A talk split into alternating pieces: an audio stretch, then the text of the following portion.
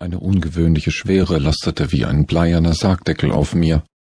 Verzweifelt versuchte ich meine Augenlider zu bewegen, doch stählerne Geschützpforten gleich, deren Mechanik von Rost zerfressen, ihre zugedachte Funktion nicht mehr erfüllten, waren sie nicht zu bewegen. Auch Arme und Beine widersetzten sich standhaft meinen Befehlen und degradierten meinen Rumpf zu einem nutzlosen Stück Fleisch, das zum Verfaulen verurteilt war. Trotz meiner hervorragenden Ausbildung zum Raumsoldaten, die so manche grausame Schinderei beinhaltet hatte, war ich nicht auf eine solche unwirkliche Situation vorbereitet. Eine nie gekannte lähmende Angst fraß sich in mich hinein. Sie kam wie ein Ungeziefer aus den untersten Ebenen meines Bewusstseins gekrochen und wollte meine von strenger Logik dominierte Gedankenwelt zerstören. War ich vollständig paralysiert und ein Gefangener in meinem eigenen Körper? Wo befand ich mich überhaupt und was war passiert?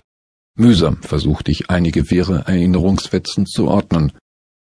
Blitzartig erschienen sie vor meinem geistigen Auge und verschwanden genauso schnell wieder. Ich hätte auch versuchen können, Seifenblasen mit einer glühenden Eisenzange zu halten. Das Ergebnis, wie könnte es anders sein, wäre das gleiche gewesen. Nichts schien diesen reißenden Malstrom aus durcheinanderwirbelnden und bruchstückhaften Bildern stoppen zu können. Was passierte nur in dieser grauen Masse, die man allgemein als Gehirn bezeichnete?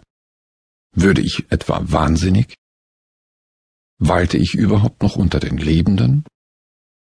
Wenn ich aber an der Schwelle des Todes stand, wo waren die fünfzig jungfräulichen Engel, die jedem im Kampf gefallenen Krieger sofort in das zehnte Paradies der ewigen Freude geleiteten? Schickte mich stattdessen der düstere Sensenmann geradewegs auf eine Reise in das Land des ewigen Vergessens? Aber wieso quälte der Gestank von verbranntem Kunststoff vermengt mit angesenktem Fleisch mein Geruchsorgan? Seit wann können Tote riechen? Übergangslos gewann ich wieder die Kontrolle über meinen Körper zurück. Sofort öffnete ich die Augen. Mit heftigem Blinken meldete sich die medizinische Kontrolleinheit des Schiffes. Gevatter Tod würde noch eine Weile auf mich warten müssen, Fast automatisch drückte ich die Bestätigungstaste, woraufhin ein transparenter Folienmonitor direkt vor meinem Kopf erschien. Nur einen Augenblick später präsentierte mir das Gerät in nüchternen Daten meinen aktuellen Gesundheitszustand. Mich traf der Schock. Was ich las, bedeutete mein Todesurteil. Sollte ich nicht schleunigst in ein Lazarett gelangen.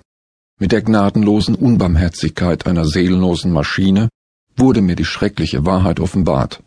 Verflucht, warum konnten die Diagnosegeräte nicht lügen?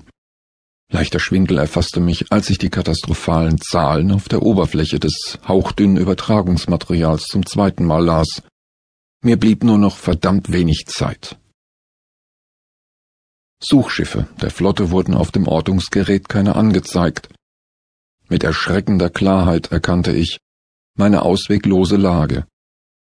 Einst war jetzt schon sicher, das Schicksal hatte mir einen knallharten Tritt in den Hintern verpasst. Was war geschehen? Erst zögerlich, dann immer schneller, kehrten meine Erinnerungen zurück. Seufzend ließ ich nochmals in Gedanken die letzte Viertelstunde meines Kampfeinsatzes Revue passieren.